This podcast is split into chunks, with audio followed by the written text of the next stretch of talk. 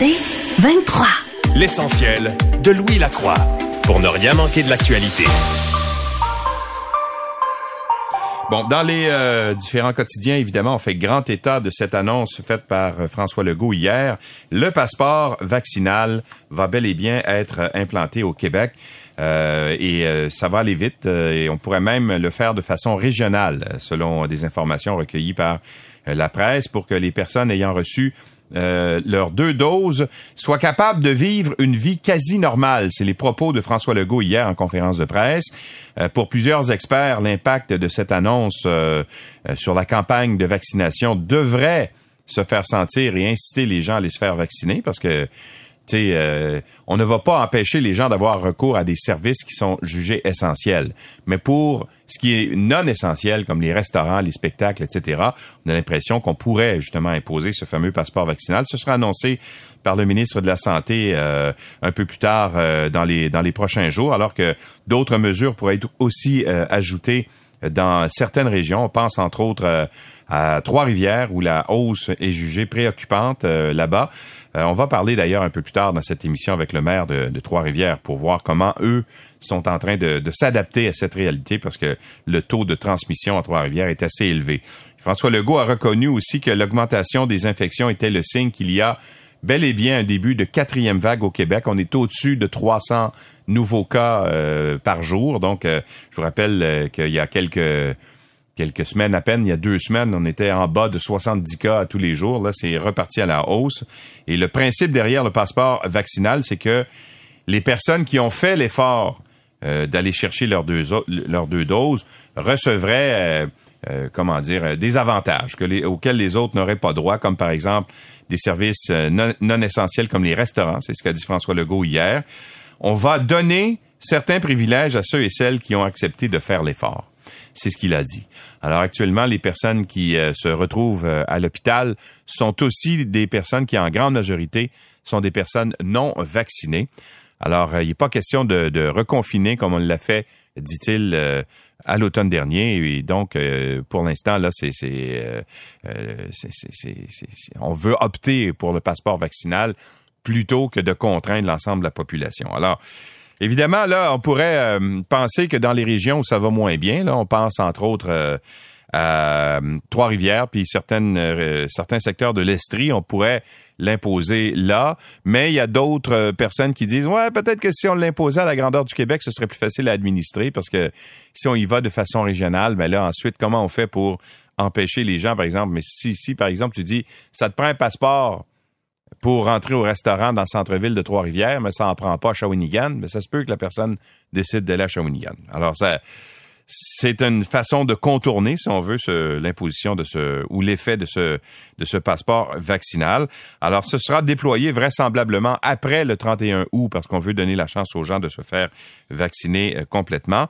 Et on sait qu'en France, l'implantation du passeport sanitaire a suscité la ruée vers euh, les centres de vaccination. On se souvient que dans les premiers jours, il y avait eu 5 millions de personnes qui étaient allées se faire vacciner. Alors, euh, est-ce que c'est ça va avoir ce même effet euh, chez nous? Justin Trudeau, lui, a dit qu'il appuie entièrement l'initiative euh, de Québec. Et même, on pourrait aller plus loin que ça, plus loin que les, le passeport vaccinal. Et, on étudie la possibilité, ça, on peut le, ça a été dit en conférence de presse hier également, on étudie la possibilité d'obliger les employés de l'État à être vaccinés autant à Québec qu'à Ottawa. Le gouvernement Legault et euh, le gouvernement Trudeau qui n'écartent pas cette possibilité, forcer à la vaccination certains euh, employés donc pour protéger le public d'une quatrième vague. Euh, du côté de Québec, on parle davantage des employés du secteur de la santé. François Legault a dit hier, pour les fonctionnaires, ce n'est pas dans nos intentions pour le moment. Par contre, nous réfléchissons à rendre obligatoire la vaccination pour les travailleurs du réseau de la santé en raison de la montée du variant Delta.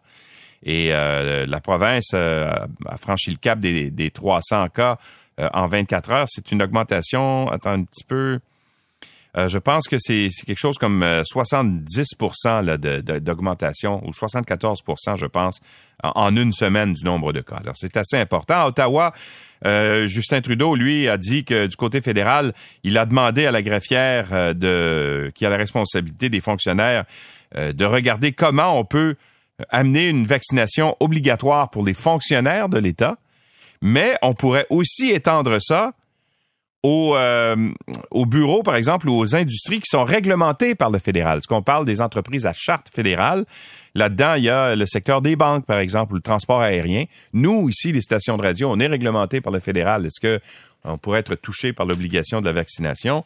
En tout cas, c'est des choses qui sont étudiées en ce moment autant à Québec qu'à euh, Ottawa. Alors, comment ce sera, euh, reçu, euh, l'imposition de ce passeport vaccinal? Si on se fie à ce qui se passe ailleurs, je vais vous dire les pays, là, entre autres, donner des exemples. à New York, on, va, on appelle ça le Key to New York City. Et ça va commencer le 16 août prochain. Et selon ce qu'on peut comprendre, les sondages et tout ça, bien que ce ne soit pas en vigueur en ce moment, ça semble assez bien reçu dans les commentaires qu'on peut lire. Euh, en Israël, ça s'appelle le badge vert. Ça avait été instauré en février dernier. Euh, ça n'avait pas donné lieu euh, à de grandes manifestations contre. Il y en avait eu, mais pas de façon débordante. Ça permettait aux Israéliens pleinement vaccinés de fréquenter restaurants, salles de spectacle et, également les cinémas. La preuve vaccinale avait été suspendue au mois de juin parce que euh, la vaccination était presque totale euh, là-bas. Et devant une augmentation du nombre de cas de COVID-19 au cours du mois de juillet, on a décidé de, surveiller l'évolution du virus. Euh, et là, on pourrait ramener en fait ce fameux badge vert devant la hausse des nouveaux cas. Et depuis le 1er juillet, le certificat COVID numérique et de l'Union européenne est nécessaire pour voyager au, sein des pays qui sont membres de l'Union européenne. Alors là-bas aussi, ça, ça, il y a quand même là des, euh, des restrictions qui, qui s'imposent. Mais euh, cette mesure-là ne fait pas que des heureux en France, entre autres choses, où c'est euh, aussi passé. Cette mesure qui a été implantée dans plusieurs pays a créé parfois bien des remous, mais en France, la constitutionnalité a été confirmée dans une loi. Le Conseil constitutionnel de la République française a tranché. Le pass sanitaire va être exigé dans les lieux publics et les soignants auront l'obligation de se faire vacciner. La nouvelle flambée de COVID-19 euh, là-bas justifie cette décision-là et le Conseil constitutionnel impose aussi à tout patient non urgent dans les hôpitaux d'être muni d'une preuve sanitaire. Et c'est la même chose pour les résidents, les visiteurs des maisons de retraite, preuve sanitaire à l'appui. Euh, cette clause, d'ailleurs, fait réagir énormément là-bas et ça a donné lieu à des manifestations qui ont débuté en soirée hier, entre autres devant le Palais Royal où siège le Conseil d'État. Il y a des appels à manifester qui ont été lancés partout en France euh, samedi. Il y a plus de 200 000 personnes qui sont rassemblées également pour s'opposer au passeport sanitaire la fin de semaine dernière. Alors, ça fait pas l'unanimité euh, là-bas, mais les Français, c'est des manifesteux. Hein? Ça, manifeste beaucoup, les Français. Alors, est-ce qu'il y aura ce, genre de manifestation chez nous? On peut penser que oui, parce qu'il y a déjà des, euh, des gens qui se sont opposés aux mesures sanitaires, entre autres le port du masque au cours des derniers mois. On peut penser que ça va être la même chose avec le, le, passeport le passeport vaccinal. Bon, 6 milliards sans condition, ça a été annoncé hier. Euh, François Legault et euh, Justin Trudeau qui étaient euh, côte à côte, n'est-ce pas, pour annoncer cette décision d'Ottawa d'accorder une compensation de 6 milliards sur 5 ans pour le service de garde qu'on est en train d'implanter un peu partout au Canada. Nous autres, on en a déjà un, donc on a dit on va vous donner l'argent et on n'imposera pas de conditions. Euh, soit dit en passant, on on donne pas 6 milliards d'un coup, c'est 6 milliards échelonnés sur une période de 5 ans. La première année, c'est 600 millions de dollars et par la suite, la dernière année, je pense, c'est 1,7. Alors, c'est euh, échelonné dans le temps. Là, ça augmente d'année en année pour atteindre un maximum de 6 milliards dans, dans 5 ans. Et euh, ce qu'a dit Justin Trudeau, c'est qu'avec cet argent, ça va permettre au Québec de compléter son service de garde. Alors, actuellement, il y a 98 000 places qui sont euh, subventionnés là dans les CPE. En milieu familial, c'est 91 600 places. Et en garderie subventionnée, c'est 48 000 places au Québec. Alors là, euh, on va prendre l'argent, le 6 milliards, puis on va l'envoyer au Fonds consolidé du Québec. On ne l'enverra pas nécessairement dans les garderies, mais on comprend que ça donne les moyens au euh, gouvernement de, compléter le réseau des places en, garderie. Et euh, donc, François Legault, hier, a dit que, bon, on prévoit investir 2,7 milliards cette année pour, en fait, 2021-2022 pour compléter le, les services de CPE. Et on va euh, ajouter 37 000 places qui manquent au Québec. Mais là, je vais poser la question à M. Lacombe tout à l'heure parce qu'il y a un drôle de calcul qu'on fait là-dedans. La liste d'attente pour les CPE, pour avoir une place en CPE, c'est 51 000 enfants. Puis on dit, on va compléter le réseau avec 36 000 places. Qu'est-ce qu'on, il y a quelque chose qui marche pas là-dedans. Ce que je comprends ou je crois comprendre, c'est qu'on fait des projections dans le temps sur une période de trois ans. Et ce qu'on conclut là, de ça, c'est que dans trois ans, le réseau va avoir besoin de 35 000 places supplémentaires. Parce qu'on ne crée pas 35 000 places d'un coup de baguette, là, puis les créer demain matin. Il faut construire les CPE, puis il faut ouvrir les places, etc. Et moi, ce que je comprends de ça, et on posera la question à M. Lacombe un peu plus tard, c'est comment on va faire ça et comment on va financer tout ça. Euh, il y a aussi un contexte euh, de relations de travail assez important là-dedans. Les euh, travailleuses en garderie, en CPE, veulent des augmentations de salaire. Elles veulent 27% d'augmentation. Le gouvernement leur a offert 12% ça n'a pas été accepté. J'ai l'impression qu'il va y avoir une espèce de... On va, se on va se rejoindre entre les deux à quelque part, là, entre 12 et 27% d'augmentation, et cet argent-là donne les moyens au gouvernement de le faire. Mais surtout, quand les travailleuses en CPE voient ça, ils se disent, ben là, nous autres, on a de l'appétit, là. On peut-tu, s'il vous plaît, euh, avoir notre part du gâteau? Et M. Euh, Legault, hier, euh, a dit, nos deux priorités, c'est que tout le monde ait accès à une place et d'augmenter le salaire des éducatrices. Alors, on peut penser qu'il va y avoir une offre bonifiée du gouvernement.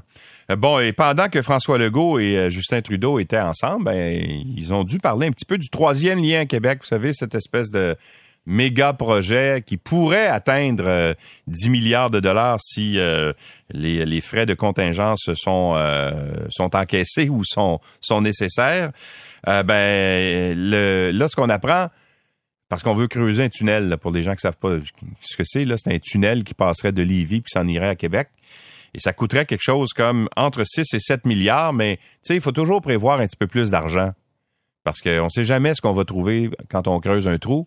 Des fois, euh, il y a des frais qui s'ajoutent et on a prévu des frais de contingence de 10 à 35% Et si c'était le cas, ça amènerait ce projet-là à 10 milliards de dollars. On aura les coûts finaux quelque part en 2025. Or, Québec aimerait ça que le fédéral encaisse 40% des coûts de construction de ce méga projet.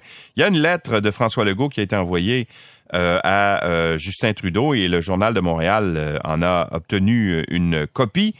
Et euh, donc, euh, ce qu'on écrit euh, sous la plume de Marc-André Gagnon, c'est que le gouvernement, en fait, demande une somme au départ qui pourrait atteindre quelque chose comme 2,4 milliards, parce qu'on dit 40% d'un projet évalué entre 6 et 7 milliards, ben ça égale à 2,4 milliards.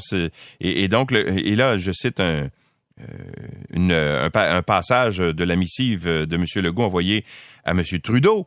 Euh, euh, M. Legault dit le gouvernement du Québec demande au gouvernement fédéral qu'un engagement ferme soit pris rapidement en faveur d'un financement à hauteur de 40% du tunnel Québec-Lévis.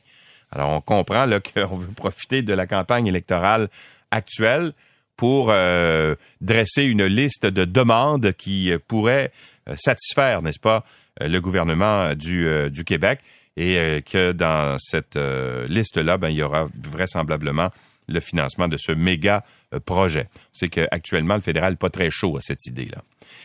Et bon, je vous ai parlé hier de cette... Euh, vous savez que quand il y a eu cet accident terrible qui est survenu au lac Saint-Jean, les, touristes français qui euh, étaient tombés dans le lac en motoneige, souvenez-vous, c'était au mois de, je pense, fin janvier, 31 janvier 2020, si ma mémoire m'est fidèle.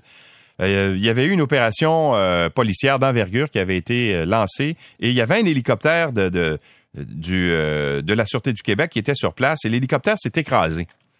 En voulant atterrir, euh, il y a eu une espèce de vortex, puis l'hélicoptère, bref, a touché le sol.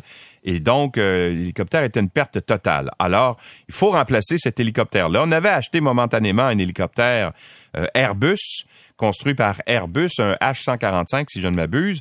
Et là, il faut euh, aussi remplacer les autres hélicoptères de la Sûreté du Québec qui arrivent en boudage. Et donc, il y a des négociations de gré à gré qui ont lieu entre Bell Textron Canada, qui est situé à Mirabel, où ces hélicoptères-là, c'est une compagnie américaine, mais les hélicoptères sont construits à Mirabel, et le ministère des Transports du Québec, qui euh, procède à l'achat de ces deux hélicoptères. Ça va coûter, soyez conscients, là, quelque chose comme plus de 20 millions de dollars, probablement autour de 25 à 30 millions de dollars. Ça coûte très cher ces appareils-là. On n'a pas le prix des, euh, des sommes en jeu, mais c'est quand même plusieurs dizaines de millions de dollars. Et là, Airbus a dit, ben voyons donc, nous autres aussi, on en vend des hélicoptères. Puis il y a des pièces de nos hélicoptères, le, H-145, qui sont euh, fabriquées au Québec, mais l'hélicoptère n'est pas monté ici. L'hélicoptère est monté en Allemagne. Il y a d'autres pièces qui sont fabriquées en Ontario. Alors, eux disent, nous autres, là, on, aimerait ça, participer à l'appel d'offres, qu'il y ait un appel d'offres ouvert, puis qu'on puisse aussi soumissionner là-dessus. D'ailleurs, Airbus est, installé chez nous avec, entre autres, euh, la construction du, Airbus, j'allais dire le fameux Airbus euh, A220, là, qui est en réalité le C-Series qui avait été développé par Bombardier. Alors là, il y a les voix des pilotes du service aérien gouvernemental qui pilotent ces, hélicoptères-là, qui disent euh, vous savez, il faudrait aussi prendre en considération le fait que euh, il y a 12 pilotes au service aérien gouvernemental, puis si vous multipliez le, type d'appareil, ça fait parce que tu peux un pilote d'hélicoptère peut pas piloter n'importe quel hélicoptère, il doit être certifié sur certains types, d'appareils. Alors là, on a un Bell 206B, un Bell 412 EP, on a un, puis là, on ajouterait deux autres belles 412, puis il y aurait un Airbus H145. Bref, ça fait en sorte qu'il y a plein de certifications et les pilotes disent, en termes de sécurité, les hélicoptères sont pas tous identiques. Et s'il il survient une situation d'urgence où tu as besoin de réflexes bien aiguisés, ben ça met en sécurité, en fait, à risque la sécurité des pilotes parce qu'ils sont moins efficaces, autrement dit, que s'ils pilotent un seul type d'appareil. Alors, eux ajoutent leur voix à ça. Puis ils disent aussi que l'appareil que, que pourrait acheter le Bell 412, que pourrait acheter le service aérien gouvernemental, euh, a un problème, c'est que quand il y a des élitroyages, c'est-à-dire quand on est au-dessus de la forêt, puis qu'on on, sort, par exemple, une personne qui est euh, en difficulté de la forêt avec le treuil, si on perd un moteur, c'est des appareils bimoteurs, on ne peut plus faire de surplace. Or, dans l'élitroyage, c'est assez pratique. Alors que le Airbus, lui, peut euh, faire cette manœuvre-là. Alors, il semble qu'il y a des questions de sécurité qui soient en jeu aussi. On verra de quelle façon le gouvernement va se comporter euh, là-dedans. Et tiens, j'ai envie de terminer avec ça. C'est assez intéressant. On parle beaucoup des travailleurs étrangers notamment les Guatémaltèques qui viennent travailler euh, chez nous sur les fermes là pour entre autres la, récolte agricole dans les petits fruits mais aussi les légumes etc.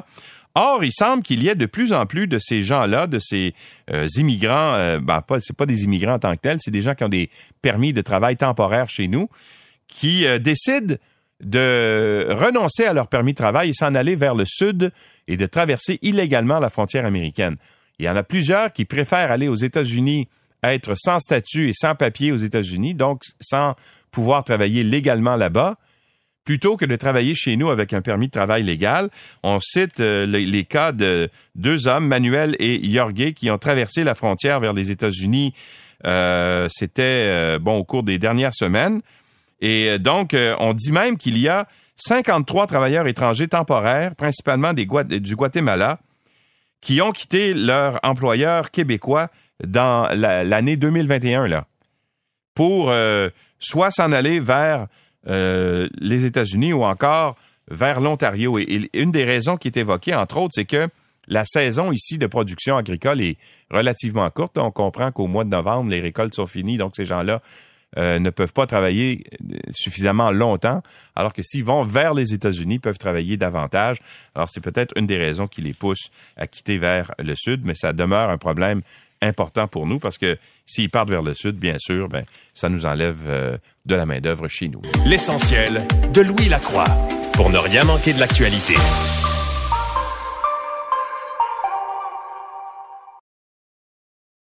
L'essentiel de Louis Lacroix, puisqu'il faut se lever même l'été pour ne rien manquer de l'actualité. La hausse des cas de COVID-19 qui est observée depuis euh, les derniers jours en Mauricie a amené la santé publique euh, régionale à déployer plusieurs mesures, particulièrement dans la ville de Trois-Rivières, au centre-ville, euh, si on veut être précis, là, où il y a des éclosions de COVID-19. Une clinique de vaccination, entre autres, a été instaurée là-bas. Le maire de Trois-Rivières est Jean Lamarche. Il est avec nous. Bonjour, Monsieur Lamarche. Oui, bonjour, M. Lacroix. Alors, comment ça se passe chez vous? D'abord, euh, êtes-vous étonné parce que c'est particulièrement dans le centre-ville qu'il semble y avoir un problème, n'est-ce pas? Ben écoutez, c'est, d'une logique qui, s'applique aussi dans dans d'autres villes du Québec, c'est-à-dire que euh, en ce moment, c'est beaucoup les 18-29 ans là, qui sont euh, euh, qui sont les porteurs de, de, ce foyer d'éclosion-là. Donc, c'est du personnel et des clients de, la restauration de notre centre-ville. Le centre-ville de Trois-Rivières est, est réputé là, pour la qualité et le nombre de ses restaurants dans une mhm. concentration qui est celle de la rue des Forges. donc, c'est, c'est ce qui est arrivé. Est-ce que je suis étonné? Non, c'est lorsqu'on parle euh, d'un nombre de double vaccinations qui est moins élevé chez les jeunes de 18-29 ans, ben, ce sont des gens qui, euh, euh, qui sont bien réseautés socialement, ce sont des gens qui ont une vie peut-être plus active que nous, les, les pères de famille, mais c'est en fait c'est ce qui est arrivé. C'est pourquoi la ville de Trois-Rivières a collaboré là, avec le CIUS pour établir l'autobus de l'autobus de vaccination. qui, est en, qui est en plein plein cœur du centre-ville, du quartier des restaurants, et puis on a utilisé aussi une place d'affaires qui est le HALO, d'innovation et développement économique Trois-Rivières, pour euh, faire une clinique de dépistage. Donc, on, on, a eu l'information lundi et la clinique était prête mercredi. Donc, euh, vous êtes viré de bord assez rapidement, là. Oui, sur un dissous, je vous dirais. Puis, euh, c'est ce qu'on souhaitait faire. On a l'expérience. Vous savez, Trois-Rivières a été une des premières villes touchées en, mars 2020. Et nous, directement, les employés de chez nous ont été, ont été atteints de la COVID. Donc, c'est différent parce qu'on sait comment on sait comment agir rapidement, puisque la dernière fois, on sait un peu plus où ce qu'on s'en va, mais mhm. Euh, on est en plein cœur d'une quatrième vague, là, on se le cachera pas. Bon, hier, euh, M. Legault a laissé, euh, en fait, a confirmé qu'on allait imposer le passeport vaccinal. Est-ce que vous êtes d'accord avec ça, première des choses, à Trois-Rivières, compte tenu de votre situation qui est assez particulière, que ça touche particulièrement, entre autres, il y a trois restaurants qui ont été touchés plus durement, de ce que j'ai compris, là. Euh, donc, est-ce que vous seriez d'accord avec euh, l'imposition du passeport vaccinal? Ben, ben, la mesure du passeport vaccinal, vous savez, c'est une perte de liberté individuelle, ça, j'en conviens, mais euh, la fermeture des restaurants, le confinement, le couvre-feu, c'est aussi des pertes de liberté individuelle. Donc, de deux mots, il faut choisir le moins. Moi, le, passeport sanitaire ou le passeport vaccinal, pour moi, en ce moment, malheureusement, ça devient une des meilleures solutions parce que euh, vous savez, euh, les gens nous parlent. Lorsqu'on parle d'une loto, par exemple, je n'ai pas senti un engouement de la part des 18-29 ans pour, euh, pour la loto. Par contre, lorsqu'on parle d'une privation de voyage aux États-Unis, une privation de voyage dans le Sud, peut-être une privation aussi d'activités non nécessaires comme les restaurants, comme les spectacles. Ah ben là, par exemple, on vient toucher là, on vient toucher l'imaginaire des gens, puis là, on le voit nous à Trois-Rivières ne serait-ce que l'annonce d'hier du ministre euh, du premier ministre Legault a déjà là, causé une file d'attente de près de 30 mètres devant devant notre autobus de ah vaccination. Ben oui, il y a un impact. Là. Euh, les gens ne cessent, puis je pense, euh, vous allez l'entendre peut-être tantôt, mais je pense que c'est un peu ce qui est arrivé en France aussi. Le, bruit, le bruit d'un passeport vaccinal fait déjà réaliser aux gens qui doivent se prendre en main parce que même si à Trois-Rivières, les on est à 65 67 de, de première vaccination chez les jeunes, ben la double vaccination, elle, elle doit se faire. C'est une, condition euh, de réussite. Là. Fait que là, il faut inciter les gens à le faire. Puis, écoutez, je ne serai jamais complètement pour une, une perte de liberté individuelle, mais celle-là, je pense qu'elle est nécessaire en ce moment. Est-ce que vous avez, parce que là, on, entend deux scénarios. Il semble qu'on soit en train d'étudier la possibilité de le faire de façon régionale, là où peut y avoir des, des problématiques plus euh, ciblées, là, comme chez vous, euh, par exemple. Est-ce que vous êtes en négociation en ce moment avec la santé publique pour l'établir chez vous, faire une espèce de, de, de laboratoire peut-être à Trois-Rivières pour l'implantation du passeport vaccinal? Est-ce que ça se, ça se parle? Ben, écoutez, de, de la manière dont vous le dites, peut-être pas aussi euh, aussi concrètement. Par contre, lorsqu'on parle avec le CIUS, on a eu des discussions, ça a été abordé, à savoir est-ce que ce serait est-ce que ce serait une forme qui mériterait d'être apportée? Puis euh, moi, je sais qu'il y a des gens chez nous, notamment dans l'événementiel. Vous savez, il y a le Grand Prix qui s'en vient, il y a le Festival de blues. Il y a des gens qui sont euh, qui m'ont déjà dit que, écoutez, si c'est pour le, bien de la cause, on est on est prêt peut-être à faire des tests. Là. Puis, euh, écoutez, on, veut tous la même chose. Là. On est tous un peu écœurés de, cette situation-là. Donc, si c'est pour aider, si c'est pour aider le Québec, si c'est pour le bien de la cause, on va être là. Bon, justement, euh, en terminant, il y a le Grand Prix, là, c'est euh, quoi? C'est du 6 au 15, euh, Grand Prix de Trois-Rivières, une course automobile, une série de courses automobiles très importante.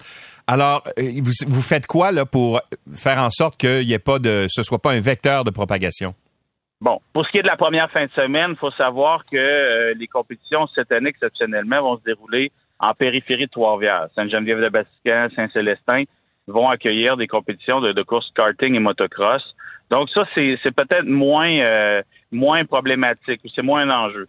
Maintenant, la, deuxième fin de semaine, qui est la fin de semaine avec les Carps et toutes les courses que l'on connaît et que l'on apprécie tant, ben ceux-là, euh, on a pris des mesures, les, euh, les loges ont été modifiées, le système d'accès au siège a été modifié, on a fermé aussi les paddocks, là, qui sont les puits. Qui étaient à la fois prisés des amateurs, mais cette année, on va devoir s'en priver. Donc, on prend des mesures. Euh, c'est la même chose aussi au niveau de l'alimentation. Et vous savez, les gens du Grand Prix sont, sont à l'affût, sont extrêmement conscientisés. Je parlais avec Dominique Fugère, qui est des directeur général, là encore cette semaine. Et puis, tout va être mis en place pour ne pas être des, agents là, propagateurs là, de, du COVID-19. Parce qu'on veut, écoutez, ce que l'on vit là, pour nous, à Trois-Rivières, c'est pas dans nos habitudes. On est toujours exemplaires. Et puis, euh, d'arriver là, c'est pas ce qu'on souhaite. pour on va rapidement euh, devenir des, bons exemples, puisqu'on nous donne malheureusement l'opportunité d'être euh, des, des je vous dirais des pas des rats de laboratoire, mais des, des citoyens de laboratoire. Disons. Ouais, c'est ça. Ça serait un peu réducteur, euh, les, rats, les laboratoires. Des fois, c'est en l'énonçant qu'on réalise que c'est pas exactement ce qu'on voulait dire. Voilà. merci beaucoup. Je suis convaincu que la population de Trois-Rivières ne vous en veut pas. Euh, merci, euh, merci, monsieur, monsieur Lamarche. Merci à vous, M. Lacroix. Au revoir. Au revoir. Jean Lamarche est le maire de Trois-Rivières et peut-être rat de laboratoire lui-même. L'essentiel de Louis Lacroix, puisqu'il faut se lever même l'été pour ne rien manquer de l'actualité.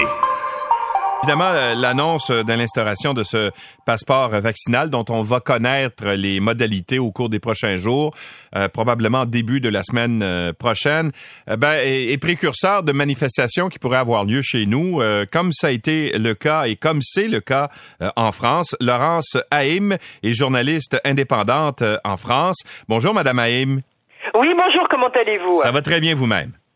Écoutez, ça va très bien et vous avez tout à fait raison de le dire. Il va y avoir encore des manifestations ce week-end contre le pass sanitaire, notamment samedi. Alors, qu'est-ce qui motive les, les manifestants? Contre quoi on en a, justement? Alors, ce qui est très intéressant, c'est qu'au départ, les manifestations, c'était contre l'obligation de se faire vacciner. Et puis, au fur et à mesure des manifestations qui ne cessent de s'amplifier tous les week-ends, on voit plein de gens qui sont contre tout. Alors, ils sont contre le vaccin, mais il y a maintenant aussi des gens qui sont pour le vaccin et qui disent, nous, on est contre l'imposition euh, de présenter un pass sanitaire à partir de lundi prochain partout. À partir de lundi prochain en France pour aller euh, dans n'importe quel lieu, pour faire du sport, pour aller dans un centre de loisirs, pour prendre un café dans une terrasse, pour prendre le train, il va falloir présenter le pass sanitaire. Et donc les manifestants disent c'est une atteinte à notre liberté. La liberté c'est fondamental en France et on ne veut pas de ça. Mais ça ne touche pas les services essentiels qui sont offerts par l'État, par contre. Ça touche pas les transports publics, c'est ça qui est quand même assez incroyable. Mais pour rentrer euh, dans les avions, dans les trains, hein, le train c'est quand même euh, la SNCF qui est une entreprise d'État qui possède les trains en France. Ben, il va falloir présenter, il sera indispensable de présenter ce qui s'appelle ce pass sanitaire. Par exemple, quand vous allez aller euh, dans un hôtel, quand vous allez aller dans un club de vacances, dans des campings, dans des maisons de retraite, dans des salons professionnels, dans des hôpitaux, sauf en cas d'urgence, eh bien, il faut présenter votre passe. Donc c'est quand même à 80% un pass sanitaire qui va être obligatoire jusqu'au 15 novembre prochain, dès que l'état d'urgence qui a été annoncé prendra fin, bien évidemment en fonction de la pandémie. Mais, mais euh, en fait, il y a déjà le début de l'instauration de ce pass sanitaire est déjà commencé depuis un certain temps, n'est-ce pas? Oui, alors ça a commencé doucement, euh, ça a commencé, mais là, à partir de lundi prochain, c'est surtout dans les restaurants et sur les terrasses que là, ça va devenir complètement obligatoire. Et il y a des restaurateurs qui ont décidé même en protestation de fermer. Ils disent, on n'est pas policier, nous, on va pas contrôler nos clients. Et si quelqu'un veut venir prendre un café à une terrasse, c'est hors de question qu'on lui demande son passe sanitaire. On préfère fermer, et puis, ben, on préfère euh, faire de la livraison à domicile parce qu'on conserve notre liberté qui est si fondamentale pour nous Français. Alors, il faut quand même rappeler que pour le moment, c'est une minorité, hein, parce qu'il y a beaucoup, beaucoup de gens qui se font quand même vacciner en France. Euh, il y a 15 jours, il y avait 700 000 personnes qui par jour voulaient se faire vacciner. Les manifestants samedi dernier, ils étaient 200 000. Mais en même temps, ce qui est quand même assez intéressant journalistiquement à voir, c'est qu'il y a beaucoup, beaucoup de colère. Il y a beaucoup de violence maintenant dans les propos. Euh, ça rejoint tous les extrémismes de gauche, de droite, d'extrême droite, contre le président Macron. C'est vraiment un mouvement de protestation et chaque samedi, il y a de plus en plus de monde. Ouais, ben écoutez, ça peut euh, vous, j'allais dire vous rassurer, c'est un peu le même phénomène ici. C'est des enjeux qui sont très très polarisants et souvent ça fait sortir les extrêmes. Euh, c'est un peu ce qui se passe. Euh, est-ce que ça a provoqué une ruée vers les centres de vaccination? Ah oui, alors absolument. Dès que d'abord ça a commencé il y a 15 jours lorsque euh, le président Macron s'est adressé à la nation en disant voilà, il faut se faire vacciner et d'un seul coup, il y a plein de gens qui disent bon bah voilà, on va plus pouvoir vivre normalement si on n'est pas vacciné. Et donc même s'ils étaient contre la vaccination, ils vont se faire vacciner parce qu'ils se disent ça va être l'enfer. Moi ce qui m'a intéressé dans parce que vous savez, vous me connaissez un peu maintenant, moi j'aime bien parler à pas mal de monde et j'aime bien les petites histoires qui révèlent les grandes histoires. Moi ce qui m'intéresse, c'est euh, les ce que j'appelle les prédivorcés du Covid. Il y a lui qui est vacciné et elle qui veut pas se faire vacciner. Ça provoque un drame dans le couple. Euh, c'est euh, des disputes à n'en plus finir parce qu'ils vont plus pouvoir rien faire ensemble. Ah Eh bien, en ce moment, on voit que dans les prédivorcés du Covid, euh, la compagne qui ne veut pas se faire vacciner ou le conjoint qui ne veut pas se faire vacciner, en général, il cède. Mhm. Alors, on ne sait pas si c'est l'amour du vaccin, mais en tout cas, il cède pour l'amour et ça, c'est une belle histoire. Euh, nous, on étudie la possibilité d'instaurer, de, de, selon ce qu'a dit notre premier ministre euh, François Legault hier, euh, d'obliger en fait la vaccination dans le système de santé. Chez vous, qu'est-ce que ça a fait comme euh, répercussion? Il y a beaucoup de soignants qui sont contre et qui manifestent. Et puis, euh, pour le moment, sauf en cas d'urgence, comme je vous disais, il faut présenter son passe sanitaire. Euh, Il y a beaucoup, beaucoup de gens qui disent que c'est pas bien, mais ça va être obligatoire. Et donc, euh, pour aller à l'hôpital, eh bien, vous devriez, vous devrez présenter euh, votre passe sanitaire. Donc, autant pour les travailleurs que pour les, euh, les gens Alors, qui vont visiter de la famille, par exemple. Oui, alors les travailleurs, c'est une très bonne question. Les médecins et les infirmiers, ils ont jusqu'au 15 septembre pour se faire vacciner. Et la vaccination est obligatoire pour le personnel soignant, selon le gouvernement. Et comme je vous le disais, il y a pas mal de gens qui protestent en disant nous, on veut pas euh, faire ça, euh, on ne veut pas qu'on nous oblige. Alors il y a des médecins et des infirmiers qui euh, ne sont pas d'accord avec le vaccin. Il y a des médecins et des infirmiers qui disent on ne veut pas d'obligation. C'est un phénomène quand même minoritaire, mais c'est quand même à souligner hein, qu'il y a quand même des gens dans le personnel soignant qui refusent la vaccination.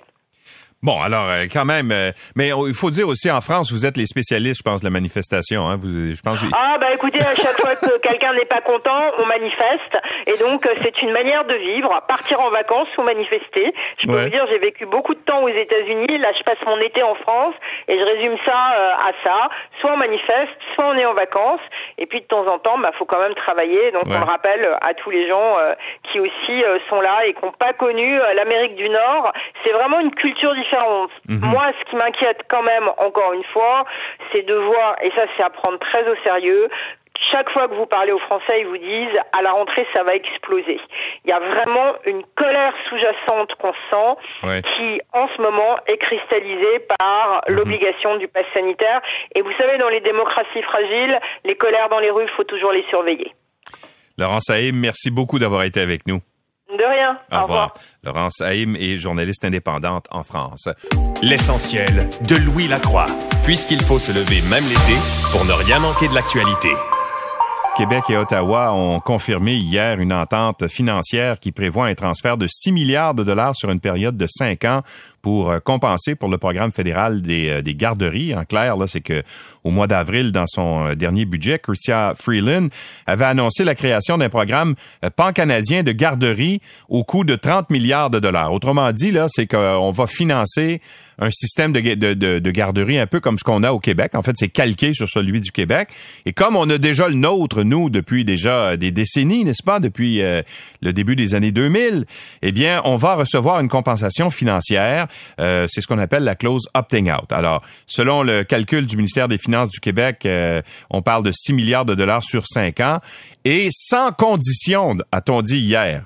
Alors, est-ce que c'est vraiment sans condition? Mathieu Lacombe est le ministre de la Famille, le député de Papineau. Bonjour, Monsieur Lacombe. Bonjour, Monsieur Lacroix. Alors, si c'est sans condition, ça veut dire qu'on va prendre les, les, les, tranches euh, d'argent qu'on va nous envoyer, parce qu'on n'aura pas 6 milliards d'un coup, là, puis on va, on va envoyer ça au, au fonds consolidé? Ben, techniquement, là, c'est très technique, mais oui, euh, c'est comme ça que ça fonctionne. Mais euh, par la suite, ben, on a déjà dit clairement qu'on on utilisera suffisamment d'argent euh, pour créer le nombre de places qui nous manquent euh, au Québec. Donc, on, se servira aussi de cet argent-là pour nos services de garde éducatifs. OK. Donc, on va financer une partie, en fait, le, euh, comment dire, le, on va compléter le réseau des CPA en utilisant de l'argent qu'on a reçu d'eux autres. Il y a quelque temps, on disait que la liste d'attente pour les enfants pour une place en CPA était de 51 000 enfants. Est-ce que c'est toujours le mm-hmm. cas? Oui, selon la dernière mise à jour, c'est 51 000. La, la, la liste d'attente, elle est mise à jour à chaque mois de décembre. Ouais. Donc, euh, on, on, a toujours une mise à jour, bon, euh, euh, près de l'été. Par contre, elle n'est pas représentative parce que lorsque les enfants ont quitté, pour euh, la maternelle, par exemple, euh, c'est à ce moment-là qu'on prend la photo de la liste d'attente parce qu'elle est beaucoup plus représentative. Donc, je dirais un peu avant l'été, elle baisse. Donc, peut-être que ça aurait été tentant pour nous de la publier euh, et, de, de, de, de, se vanter que la liste avait baissé, mais, mais au mois de décembre, elle est beaucoup plus représentative. Bon. Mais là, je lis que vous allez créer avec cet argent-là pour compléter le réseau 37 000 nouvelles places. Il me semble qu'il y en manque, là. Ben, ben, en fait, oui, vous pouviez. Euh, vous, c'est sûr que quand on regarde 51 000 enfants sur euh, le, guichet unique, donc la liste d'attente, et qu'on dit qu'on va en créer 37 000, le premier réflexe, c'est de dire que ça ne fonctionne pas. Par contre, sur les 51 000 enfants, il faut comprendre que ce sont pas des enfants qui ont tous besoin d'une place demain matin. Donc, ce qu'on calcule avec toutes les données qu'on a des enfants qui sont inscrits, euh, parce qu'on a leur profil, c'est que euh, actuellement, si on avait 37 000 places de plus au Québec, tous les enfants qui en, ont besoin d'une place demain matin en auraient une. Donc, c'est euh, jusqu'à maintenant. Bon, on aura un plan de match plus précis cet automne, mais c'est la donnée qu'on donne pour que les gens aient une certaine idée d'où est-ce qu'on s'en va. Bon, on m'a dit que c'était aussi une certaine formule ou un calcul qu'on fait en observant ce qui va se passer dans trois ans. On fait une projection sur les besoins dans trois ans, puis dans trois ans, on, serait à 37 000 places. Est-ce que c'est vrai? Ben, c'est qu'actuellement, il y a 51 000 enfants qui sont inscrits sur le guichet unique. Donc, ce ne sont pas des enfants qui en, qui en ont besoin dans quelques années. Ce sont des enfants qui euh, en ont besoin habituellement dans les prochains mois. Sauf qu'avec les différentes, il faut aussi voir que selon les régions, les besoins ne sont pas les mêmes. Et quand on regarde tout le calcul, quand on regarde les besoins dans toutes les régions, quand on regarde quand les enfants en auront besoin, on arrive au chiffre de 37 000. Évidemment, il, va falloir bâtir ces places-là. Euh, Est-ce qu'on nécessairement pas offerte demain matin, mais avec les estimations qu'on a. Puis vous avez raison qu'on on, essaie de se projeter aussi, de se projeter aussi dans les prochaines années. Donc, on se projette par exemple en, en, 2023 actuellement pour voir si les territoires seront en déficit.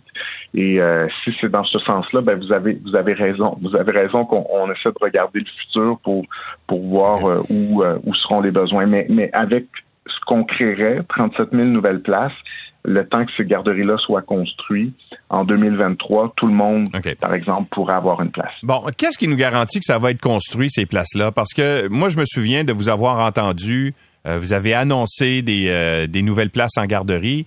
Puis finalement, on arrive en bout de ligne euh, que ces places-là ne se sont pas concrétisées au fil du temps. Il y, avait des projets, des ouvertures pour des projets. Puis finalement, il y a des places qui sont restées sur la table. Alors, il en reste combien de ces places-là qui sont déjà annoncées, dont le financement est assuré, mais qui sont pas comblées, qui n'ont pas été créées en réalité dans, dans ben, les faits? La bonne nouvelle, c'est qu'on a fait le ménage là-dedans et que la presque totalité, là, j'ai pas sous la main les derniers chiffres, là, mais on parle euh, vraiment d'une d'un nombre marginal de places qui pour qui on a toujours des problèmes parce que ce sont des vieux projets qui dataient de 2011 et de 2013 donc tout ce qui traîne se salit. On sait tous ça. Il y a certains de ces projets là qui étaient euh, qui étaient pris dans la rouille extrême. Je, vais imager ça comme ça. Donc c'est sûr qu'il y en a certains qu'on a eu beaucoup de difficultés à repartir. Mais il faut pas oublier que malgré la COVID, euh, la plupart de tous ces projets-là, même s'ils ont pris quelques mois de retard, ben, ils vont voir le jour cette année. Donc, à la fin de cette année financière, on devrait, donc au 31 mars, là, on devrait avoir mis sous permis entre 5 et 7 000 places cette année. Ça, c'est énorme. Puis on devrait avoir enfin tourné la page sur tous les projets qui dataient de 2011 et 2013. Donc oui, vous avez raison, il y a eu un retard. Mais il faut pas oublier que les gens qui développent ces projets-là sur le terrain, ce sont les mêmes, les directeurs, les directrices de CPA qui ont aussi géré la COVID. Mm. Donc moi, je suis je suis assez, euh, je vais dire, indulgent, puis je me dis, ben malgré la COVID, là, on y sera arrivé au 31 mars. Donc ça, ça, ça me, puis, puis je trouve que ça doit aussi démontrer aux gens qu'on est sérieux, là, parce que euh, on, aura fait tout ce ménage-là, on aura annoncé des nouvelles places, puis on va les réaliser. Bon, là, il y a aussi un autre contexte qu'il faut considérer là-dedans, c'est que il y a des négociations en ce moment pour euh, le salaire euh, des, des, travailleuses. Je dis travailleuses, il y a des travailleurs aussi, mais c'est généralement des travailleuses en, service de garde. Tout à fait. Bon, eux demandent 27% d'augmentation sur une période de trois ans. Vous offrez 12% puis ça ça fait pas leur affaire. Alors là, est-ce que le nouvel argent euh, dont vous allez disposer euh, en raison de cette entente avec le fédéral va vous permettre de leur faire une contre-offre plus généreuse? Ben, certainement que, je ne serai pas trop précis dans mes commentaires parce que je voudrais pas nuire à la négociation. Euh, et moi, je veux que ça se passe bien. Je veux qu'on ait une bonne négo, qu'on termine ça, qu'il y ait une, amélioration des conditions de travail et qu'on puisse compléter le réseau. Donc, je veux surtout pas nuire aux négociations et, que la chicane prenne parce qu'à chaque fois qu'on s'en mêle, c'est ce qui arrive. Euh, par contre, le premier ministre hier a été clair. Euh, il y aura une amélioration des conditions de travail des éducatrices. Il a cité ce qu'on a fait avec les préposés aux bénéficiaires et avec les enseignants, les enseignantes, en disant que les éducatrices faisaient partie de ce de, la même stratégie. Donc, euh, je pense que en soi, c'est un message positif. Et moi, je vais souhaiter, ben, évidemment, qu'il y ait un règlement rapide à la table pour qu'on soit capable de regarder en avant, justement, puis qu'on soit capable de compléter le réseau pour que tous les enfants puissent avoir une place. Ben, Monsieur Lacombe, je, je comprends là, que vous ne euh, voulez pas mettre de l'huile sur le feu puis négocier sur la place publique. Mais si vous offrez 12% puis ça fait pas leur affaire, et que mm. et qu'elle demande 27% est-ce que la logique veut pas que vous leur offriez un petit peu plus d'argent pour se rejoindre quelque part entre les deux? Ben, vous avez euh, vous avez raison qu'il y aura une discussion à la table, mais mais assurément c'est pas moi qui est assis à la table de négo. Euh, c'est c'est pas la présidente du syndicat non plus. Euh, c'est le, Conseil du Trésor, c'est le ministère de la Famille et les employeurs qui sont euh, les CPE, les, les garderies. Donc on, on, on, va en tout cas pour ma part, moi je vais les laisser je vais les laisser négocier parce que ce que je souhaite c'est un règlement rapide. Bon, parlons un peu de pénurie de main-d'œuvre. Ça, c'est un autre des points, M. Lacombe, parce que on dit souvent, c'est bien beau de dire euh, on va ouvrir des places en garderie, mais encore faut-il trouver des, euh, des, travailleuses, des, des, personnes qualifiées pour aller faire ces emplois-là, pour, pour mm-hmm. répondre à cette. Est-ce qu'il y a suffisamment de, de, de techniciennes en ce moment pour occuper tous ces emplois-là que vous allez créer? La réponse, clairement, c'est non. On a actuellement une pénurie de main-d'œuvre dans le réseau et je vous avoue que ça me donne des mots de tête parce qu'on on a besoin de ces éducatrices pour être capables euh, d'ouvrir de, de, nouveaux CPE et de nouvelles garderies, puis même, je dirais, pour maintenir les services dans les garderies puis les CPE existants aujourd'hui, euh, qui sont déjà en service. Donc, c'est sûr que c'est un grand défi. Euh, donc, c'est la raison pour laquelle on a dit qu'il y aura une amélioration des conditions de travail, d'abord lors des négos, mais deuxièmement, c'est la raison aussi pour laquelle on a notamment annoncé un programme en alternance travail-études pour être capable de former davantage d'éducatrices. Donc, ce qu'on leur a dit, et bon, ça, ça ça, ça peut-être passé, euh, ou en tout cas, ça, ça peut-être pas encore été euh, aussi populaire que ça devrait l'être. Là, on, aura l'occasion d'y revenir, mais euh, on, permet à des jeunes ou à des moins jeunes de, de, de, travailler dans un CPE, donc d'être rémunérés comme n'importe quel autre travailleur, et en plus de ça, ben, de suivre leur cours à l'attestation d'études collégiales trois jours par semaine et d'être rémunérés 15 dollars de l'heure pour le faire. Donc, on, on, a, euh, on a vraiment mis sur la table ce qu'il fallait pour être capable d'attirer davantage de, de, de candidats et de candidates. C'est un plan de 64 millions de dollars qu'on a annoncé suite au dernier budget. Mais est-ce qu'il y a une chance, compte tenu de ce que vous venez euh, d'admettre, qu'il y a effectivement une pénurie de, de travailleuses euh, en garderie, qu'on ne soit pas capable de créer ces 37 000 places-là? Non. Parce qu'il va manquer de monde? Non, non. Moi, je pense qu'on est, on est un peu là à, à un point tournant dans, dans, la, dans le développement de notre réseau. On est à un moment là où il faut être flexible. On est à un moment où les Québécois, ce qu'ils voient devant eux, c'est un gouvernement qui veut finir le réseau. Puis c'est pas un parti politique en campagne électorale qui vous dit on va donner une place à chaque enfant, un enfant une place, là, comme le veut le slogan. Euh, là, c'est un gouvernement en exercice. C'est un gouvernement élu qui dit nous, là, on est là, on va le faire.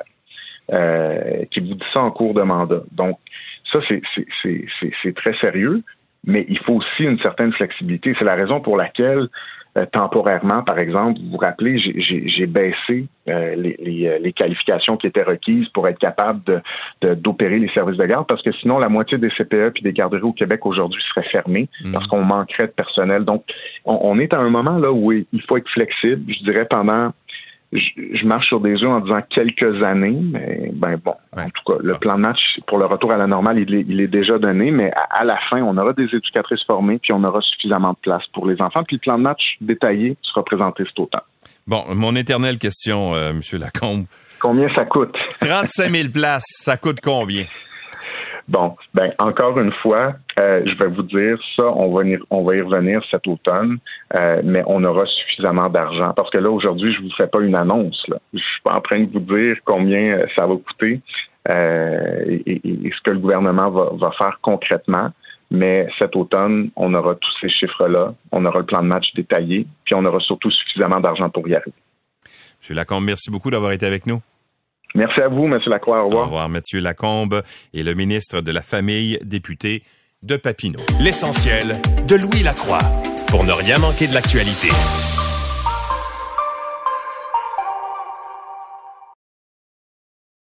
L'essentiel de Louis Lacroix, puisqu'il faut se lever même l'été pour ne rien manquer de l'actualité. On s'en va à Tokyo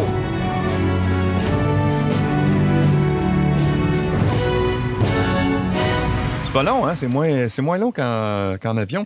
Euh, Frédéric Dac, les journalistes sportifs pour la presse canadienne. Bonjour, Frédéric. Hey, bonjour, ça va bien? Ben, ça va bien, toi? Très bien, très bien. J'imagine que tu surveilles le match euh, des filles au soccer, euh, le, le, le, Canada contre la Suède. japonaise là, c'est une aventure là, mais euh, je vais finir par le trouver. Sinon, je pense que je vais m'abonner à un service VPN pour pouvoir capter Radio Canada sur mon laptop là, parce que là, ils sont pas, on collabore pas chez NHK présentement là. Ok. Mais c'est 0-0 pour te tenir bon, informé. Ben excellent, mais c'est certain que je vais je vais trouver une façon. C'est juste que là, avant de avant de vous parler, j'ai pas eu le temps de m'installer là-dessus comme faut, mais j'ai vu la fin du 5000 mètres euh, où on avait deux Canadiens. Malheureusement, ils sont pas montés sur le podium, là, mais mhm. c'était quand même une fin de course intéressante. Quand même très intéressant. 19 médailles depuis le début des Jeux olympiques, 5 médailles d'or, 5 d'argent, 9 de bronze. La plus récente, médaille aux 50 km marche par Evan Dunphy. Oui, une belle médaille euh, de bronze. Euh, Dunphy qui euh, était cinquième avant le, le, dernier tour sur le parcours et il est euh, il a grimpé jusqu'en troisième place pour euh, il s'est mis à courir comme un malade. Euh, non non non c'est vrai c'est pas, pas, pas, le droit. il aurait été disqualifié là, on aurait, ça aurait pas fonctionné. Mais oui alors il, il grimpait jusqu'en troisième place et c'est la première médaille du Canada aux 50 km marche et c'est possiblement sa dernière aussi, parce que le Comité international olympique va retirer cette épreuve à compter des Jeux de Paris, euh, parce que les femmes ne le courent pas, ne le marchent pas, en fait, qu'on devrait dire. Euh, le 20 km est ouvert euh, aux deux genres, aux deux sexes, mais pas le 50. Alors, par souci d'équité, le CEO va retirer cette compétition. Alors, c'est seulement la troisième médaille euh, de l'histoire du Canada en marche. Là. Euh, euh, la dernière, c'était Guillaume Leblanc aux 20 km à Barcelone, la médaille d'argent en 92. L'autre, on s'en rappelle un peu moins, là, George Golding à Stockholm en 1912.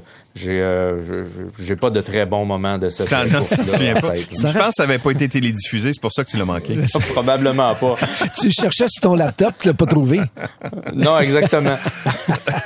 Laurence Vincent Lapointe et Carrie Vincent ont pris un chemin tortueux pour se qualifier en vue des demi-finales, mais ça a fonctionné.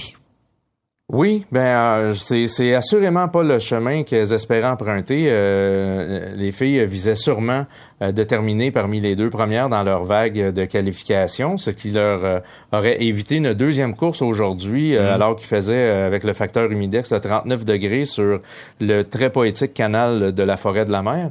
Et malheureusement, c'est pas ça qui est arrivé. Alors, ils ont terminé, ils ont terminé, je pense, troisième de leur quart de finale, ce qui, de leur qualification, ce qui là les obligeait à livrer cette euh, deuxième course euh, vraiment là, dans le pire temps de la journée à Tokyo. Là, les, chaleurs intenses sont entre 10h30 et 13h30 environ. Euh, quoique le soir, il n'y a pas de soleil, mais c'est toujours aussi très chaud. Et puis, bon, alors, elles se sont qualifiées, elles ont remporté leur vague, leur quart de finale pour accéder donc aux demi-finales qui vont être disputées demain. Euh, demain, bon, pour la demi-finale, disons pour la finale, euh, ça, annonce mieux, là, parce que dans les deux demi-finales, il y a six embarcations les quatre premières accèdent à la finale pour faire une finale à huit. Alors, ce serait vraiment une catastrophe si demain, euh, Laurence Vincent Lapointe et Katie Vincent n'étaient pas capables de se classer parmi les, quatre premières de leur euh, demi-finale. Donc, si je comprends bien, ça va être assez difficile d'atteindre euh, le même nombre de médailles que on avait eu à Rio, c'était 22, je pense. Hein. Là, il en manque trois, puis ils, sont, seront pas faciles à aller chercher. 20e assuré. on en a une 20e ce soir assuré avec les, les, femmes au soccer. Euh, mais effectivement, là, je sais que euh, Canoë euh, Kayak Canada compte sur une médaille de, de Laurence Vincent Lapointe et Katie Vincent. L'ennui, là, c'est que ça fait deux ans qu'elles ont pas coursé ensemble, les deux filles, à cause de, de, bon de la suspension de Laurence Vincent Lapointe et ensuite de la pandémie. Il y a plusieurs embarcations, plusieurs équipages qu'elles ne connaissent pas, ne connaissent pas les habitudes des autres bateaux sur l'eau, alors que quand tu es habitué de faire face toujours aux mêmes 10-12 embarcations, ben, tu as des points de repère. Et là, leurs points de repère sont, sont peut-être moins évidents présentement. je dis pas qu'elles monteront pas sur le podium, là, mais mhm. c'est moins garanti peut-être. En dernière heure, euh, mon cher Frédéric, euh, puis là, ben, tu pouvais pas le savoir parce que c'était en onde avec nous autres, là, on est responsable de ça. Au 5000 mètres euh, masculin, le Canadien Mohamed Ahmed vient de gagner la médaille d'argent. Ah oui, ben écoutez, d'abord, c'est pas c'est pas le dernier tour que je regardais avant de avant de vous parler parce qu'il était environ si bon, ben tant mieux, je, suis content de m'être trompé. Euh, tant, alors on a une 20e médaille, donc on est assuré de 21 médailles euh, à, partir de, de, plus tard aujourd'hui. Bon, ben excellent. Alors, médaille d'argent 5000 mètres.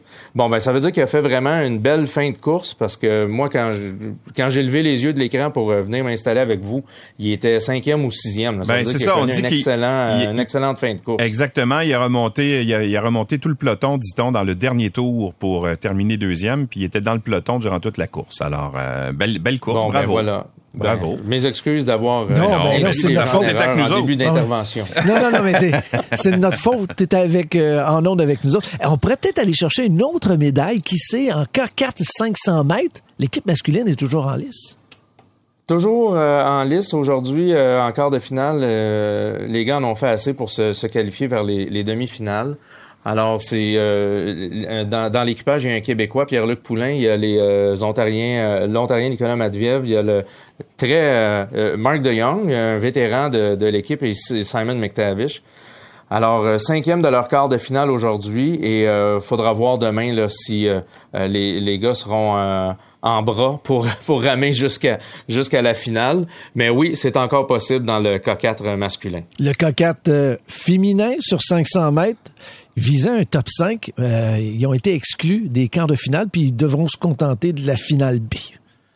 Oui, ça, c'est une déception. Euh, euh, l'équipage qui est formé d'Andréane Langlois, Michel Russell, Alana Brilouhid et Madeleine Schmidt qui visaient, euh, qui visaient de se battre pour un podium, mais plus peut-être réalistement un, mm-hmm. top 5 mais ça ça complètement pas ça a pas marché aujourd'hui. Elles ont terminé huitième et dernière de leur quart de finale.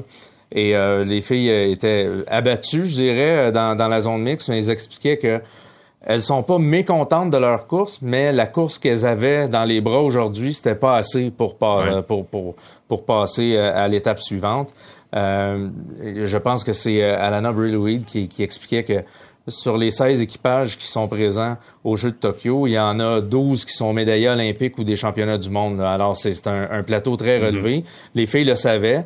Euh, mais c'est quand même euh, en deçà des objectifs qu'elle s'était fixés. Puis la, la, déception était très vive là, quand on les a rencontrés dans la zone mixte. Bon, et en terminant, euh, Frédéric, là, c'est la dernière journée, c'est dimanche, je pense, la dernière journée de compétition. Oui. Ça s'aligne comment les, la cérémonie de fermeture? Est-ce qu'avec la COVID, tout ça, il y a des changements qui sont, qui sont prévus? Ça va... Non, c'est euh, l'état d'urgence a été prolongé ici dans la préfecture de Tokyo. On a même rattaché des préfectures avoisinantes qui n'étaient pas, qui faisaient pas partie des mesures d'urgence au début des Jeux, qui maintenant se trouvent euh, affectées par euh, cet état d'urgence. Alors, ça va toujours être sans spectateurs et présence limitée euh, des délégations sur place, euh, quelques journalistes. Euh, c'est un événement, on appelle ça un événement à billets. Nous, ici, ça veut dire que c'est pas suffisant d'être accrédité. Il faut faire une demande de, de billets. Alors, on reçoit physiquement un billet pour y assister. Alors, ça va être, ça va ressembler à la cérémonie d'ouverture en termes d'ambiance là et de, de mhm. visuel, si on peut dire, dans le stade. juste quelque chose qui me vient à l'esprit. Le 4 x 100 mètres, c'est quand?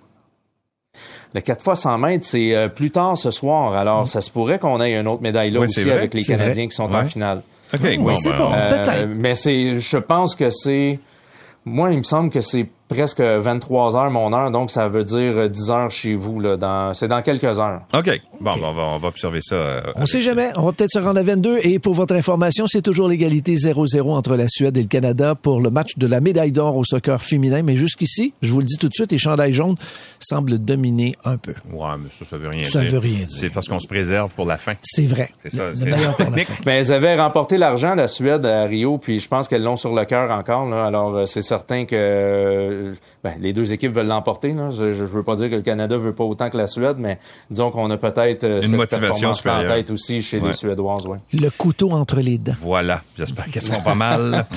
Frédéric Daigle, journaliste sportif à la presse canadienne. Merci beaucoup. Salut. Merci. L'essentiel de Louis Lacroix. Puisqu'il faut se lever même l'été pour ne rien manquer de l'actualité les Québécois sont friands, n'est-ce pas, de, magie. C'est vrai, on a toujours eu, nous, des illusionnistes euh, de grand talent. Et euh, l'un de ceux que moi j'apprécie particulièrement, euh, c'est Luc Langevin, l'illusionniste, qui a une base scientifique en plus, qui a une façon de présenter, je trouve, ses, ses, ses, numéros, appelons ça comme ça, de façon très mystérieuse, puis qui met beaucoup de théâtre dedans. J'aime bien ça. Et donc, évidemment, les, les magiciens, avec la pandémie, ça a dû être assez difficile de s'adapter justement à cette nouvelle réalité. Alors on va le faire, le faire apparaître immédiatement. Et voilà, Luc Langevin, bonjour. Pouf, et voilà, bonjour. C'est incroyable, c'est de la magie, essayez pas ça à la maison. ça n'a pas dû être facile pour, pour toi, cette, euh, cette pandémie, euh, parce que évidemment, la, la magie et les, les, les illusions, faut que ça se fasse devant, devant des gens. En général, c'est plus facile. Euh, as-tu de la misère à t'adapter? Oui, ben en fait, c'est exactement les inquiétudes que j'ai eues quand la pandémie a, éclaté. Là, et puis euh, rapidement, j'ai eu la réflexion que si euh, si je voulais traverser cette crise-là, il fallait trouver une solution parce que euh, même maintenant, avec les, les assouplissements qu'on connaît, avec les, les, spectacles en salle qui recommencent, c'est pas c'est pas viable pour mes productions euh, à moi. Là, quand les, salles sont pas pleines, on, on, peut pas être rentable. C'est trop des grosses productions. Donc, j'ai su dès le début de la pandémie qu'il fallait que je trouve une nouvelle façon de, de présenter ma magie. Euh, et donc, ben, rapidement, on a, on a trouvé l'idée de faire un spectacle en ligne assez particulier, là, avec un concept assez unique. Puis euh, le spectacle s'appelle Interconnecté. Il a connu un très grand succès. Euh, euh, en fait, il connaît un grand succès depuis les derniers mois. puis je m'en réjouis. C'est ce qui me permet de traverser cette crise sanitaire. Et ça continue malgré le fait qu'on a quand même ouvert à un plus large public les salles de spectacle. Pour toi, c'est passé encore, hein, je pense, l'ouverture?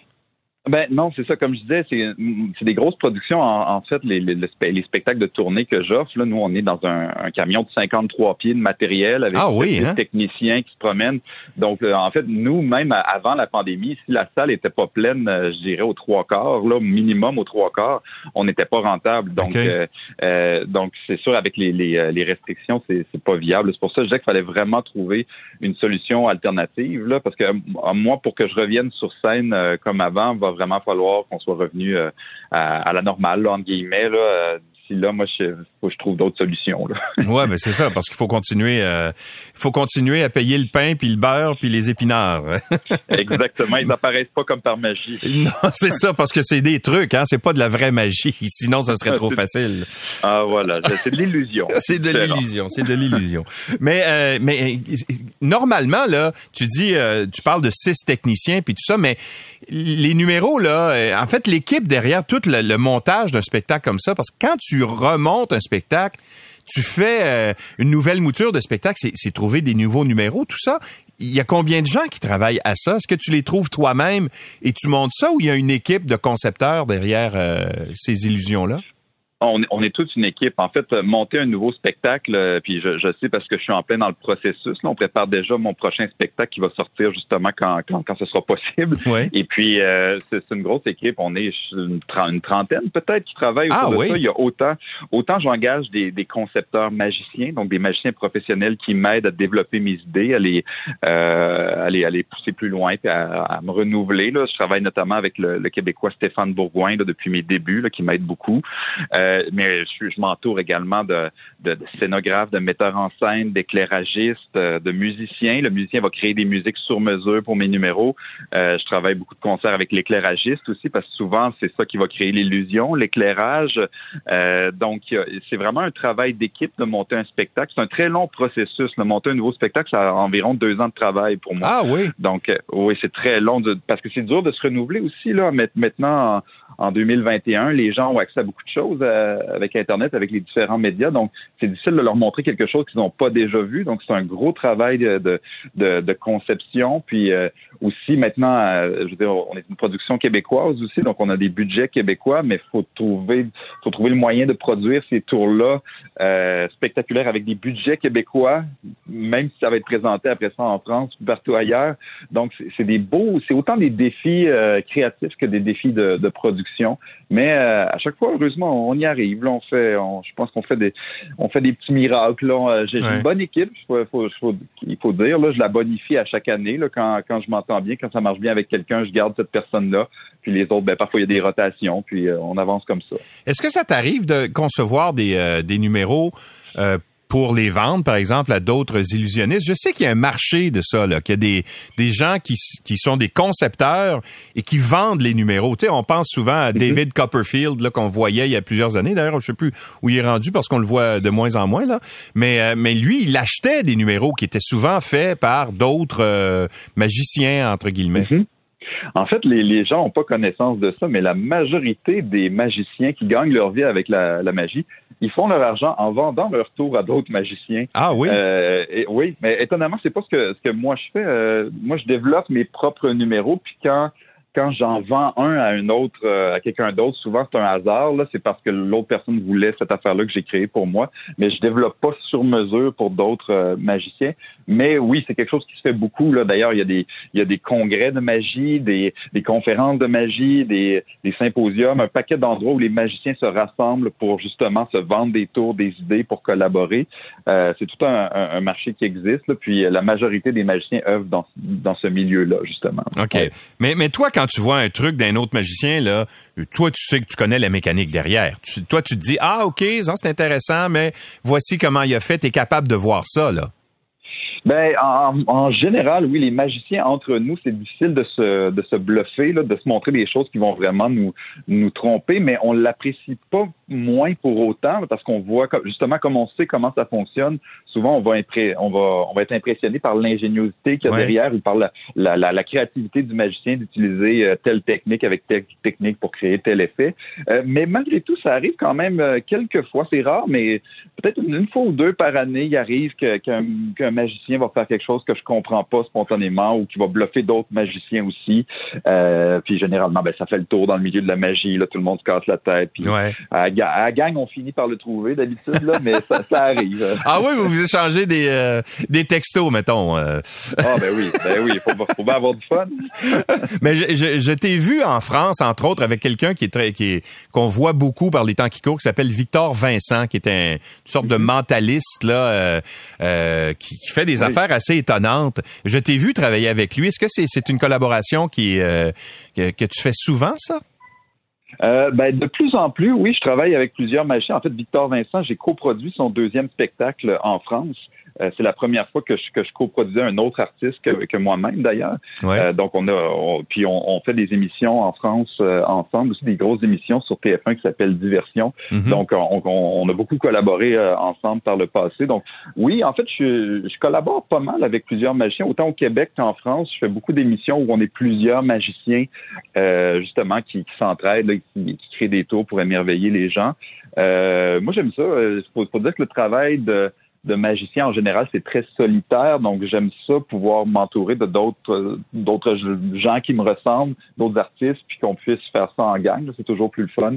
Euh, c'est vraiment quelque chose que j'apprécie. Ouais. ouais. tu, produis toi-même tes spectacles. Tu as même une, une, société, une compagnie qui s'appelle Hockey Spectacle, c'est ça? Oui, oui, c'est exactement ça. Et, et, et, toi, le, le côté business, c'est quelque chose qui t'intéresse? Parce que généralement, les artistes sont moins bons côté business. C'est vrai. Euh, puis je le comprends, euh, je, le comprends très bien parce qu'il y a des côtés de la business qui me euh, qui me font pas nécessairement plaisir, mais pour réussir, je pense, dans le milieu de la magie, euh, je pense que c'est un peu euh, c'est un peu un incontournable. Tu sais, dans, dans le mot dans le mot show business, il y a le mot show, mais il y a le show business aussi. Parce qu'il y a beaucoup d'illusions, en fait, que pour, pour pouvoir les réussir, c'est une question de, de moyens, de financement.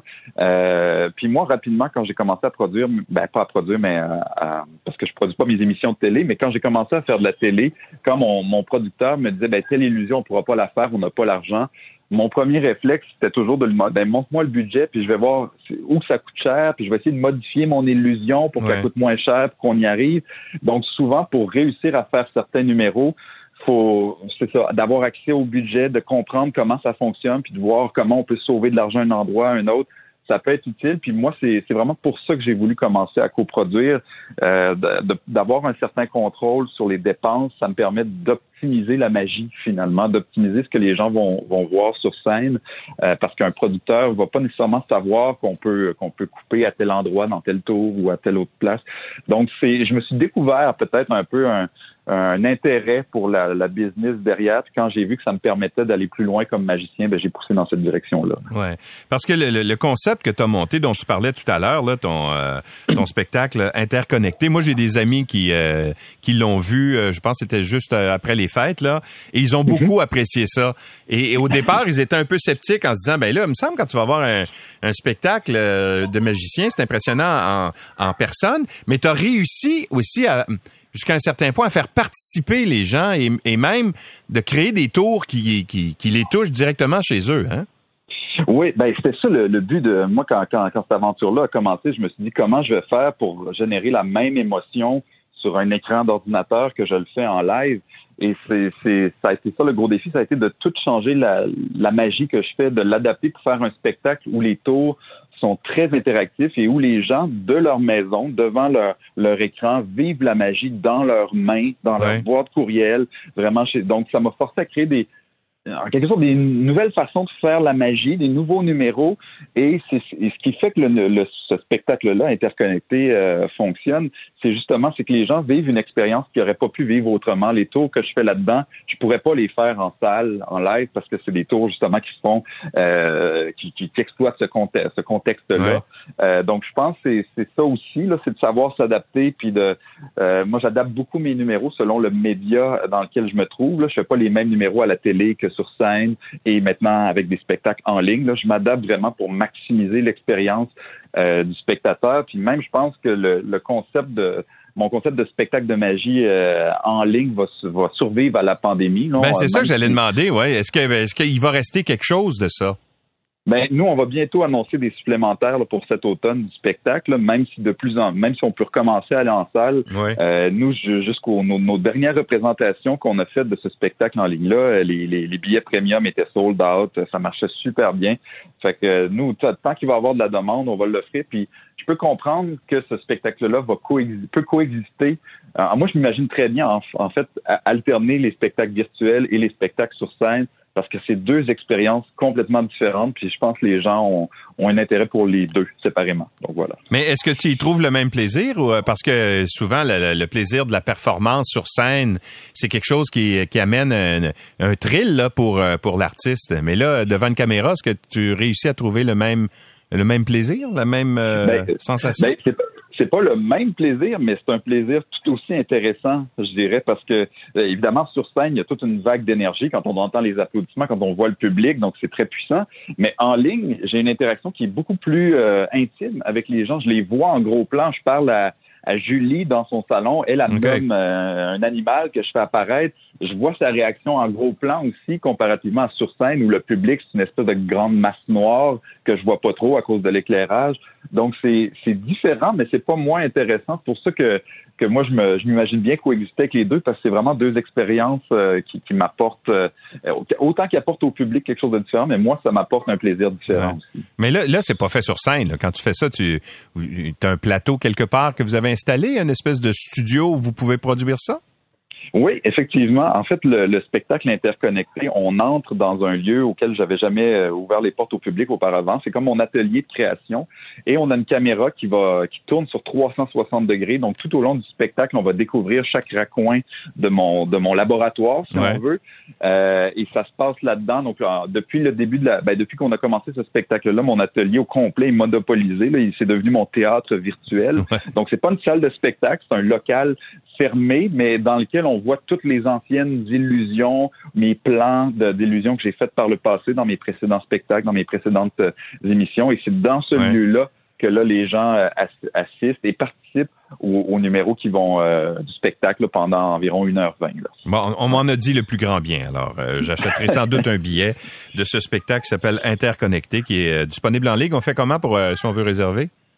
Ben, pour l'instant, on n'a pas encore annoncé nos supplémentaires euh, pour l'automne, mais on va le faire très prochainement. luclangevin.com sur mon site web, tout va être là dès que ce sera euh, disponible. Luc Langevin, merci beaucoup d'avoir été avec nous. C'est un plaisir, Monsieur Lacroix. Et, bonne chance, Luc Langevin. Au revoir. Illusionniste. C'est 23. L'essentiel de Louis Lacroix. Pour ne rien manquer de l'actualité.